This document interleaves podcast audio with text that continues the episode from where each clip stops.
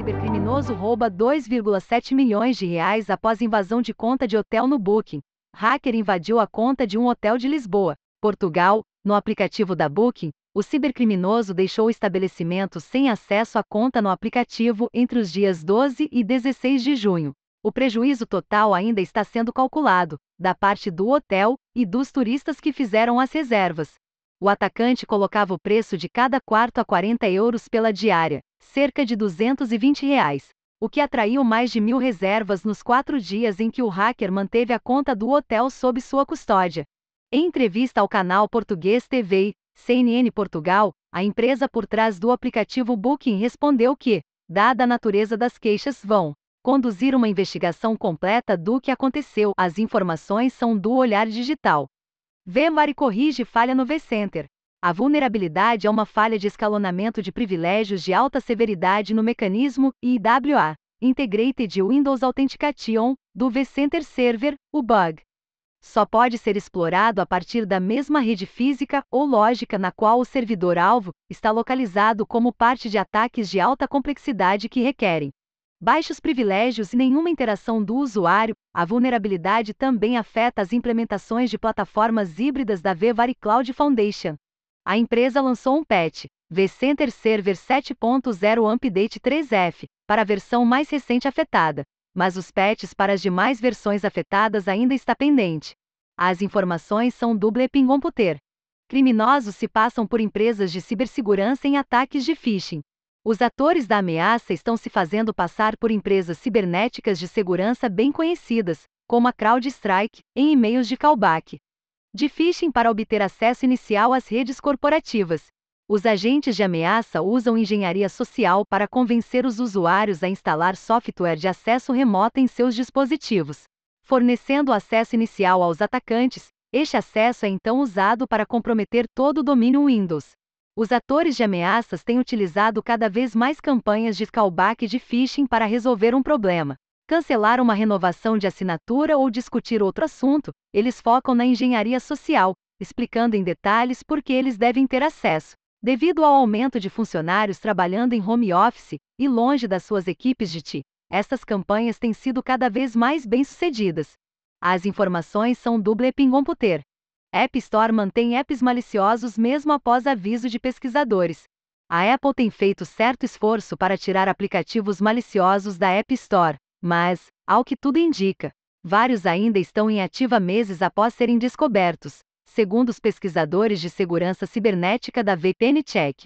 A empresa de segurança Avast encontrou 133 apps perigosos na loja de aplicativos em março de 2021 mas 84 ainda estariam disponíveis para download e funcionando.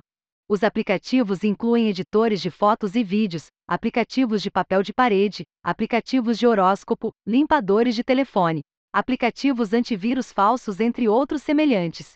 Ainda seguindo os argumentos dos pesquisadores da VPN, a Apple também é culpada por esses aplicativos remanescentes, ela receberia parte dos valores enganosos e poderia perder parte do seu fluxo de receita caso eliminasse esses apps maliciosos rapidamente. A Apple foi questionada sobre esse assunto pelo Tech Radar, mas, até o momento, não há uma resposta oficial. As informações são do Tecmundo. Pesquisadores descobrem nova variante do Chrome Loader. Os pesquisadores da Cybersecurity descobriram novas variantes do malware Chrome Loader. O Chrome Loader foi distribuído na forma de downloads de arquivos ISO ou DMG anunciados através de códigos QR no Twitter e em sites de jogos gratuitos. O primeiro ataque conhecido envolvendo o malware ocorreu em dezembro de 2021, usando um executável compilado em AutoHotkey no lugar dos arquivos ISO. Observados posteriormente, disse que esta primeira versão carece de capacidade de ofuscação, que foi capturada em interações posteriores do malware para ocultar seu propósito e código malicioso. As informações são do The Hacker News. MS corrige bugs de escalonamento de privilégios do Azure Site Recovery. A Microsoft corrigiu 32 vulnerabilidades na suíte Azure Site Recovery, que poderiam ter permitido que os atacantes ganhassem privilégios elevados ou realizassem execução remota de códigos. A AMS também destacou uma vulnerabilidade de Jaquim de DLL descoberta pela Tenabre. A vulnerabilidade é rastreada como CV 2022-33675 e tem uma classificação de severidade CVSSV 3 de 7.8. A Microsoft também publicou um aviso para fornecer uma visão geral de todos os problemas corrigidos no ASRI este mês, mencionando a injeção de SQL e a execução remota de código na seção de impacto, para resolver todos os problemas de segurança. Certifique-se de aplicar as atualizações deste mês. Aqueles que não podem aplicar os patches podem mitigar o risco alterando manualmente a configuração de permissão de gravação no diretório impactado. As informações são do Blepin Computer.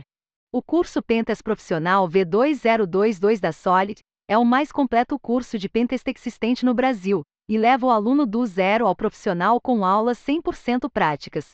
Oferece um embasamento sólido em computação, redes, Linux e programação para que o aluno possa praticar o Pentas de forma natural, utilizando e escrevendo suas próprias ferramentas e exploits.